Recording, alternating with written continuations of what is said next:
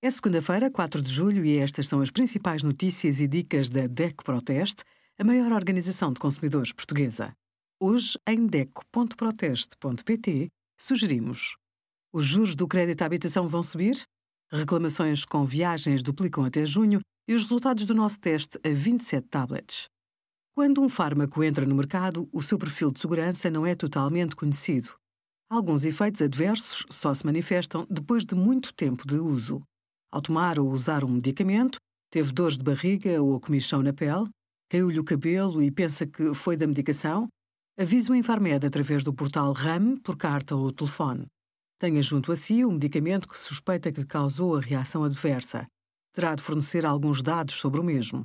A participação de efeitos adversos pode ser feita pelo consumidor, pelo profissional de saúde e pela indústria farmacêutica. Obrigada por acompanhar a DEC Proteste a contribuir para consumidores mais informados, participativos e exigentes. Visite o nosso site em deco.proteste.pt.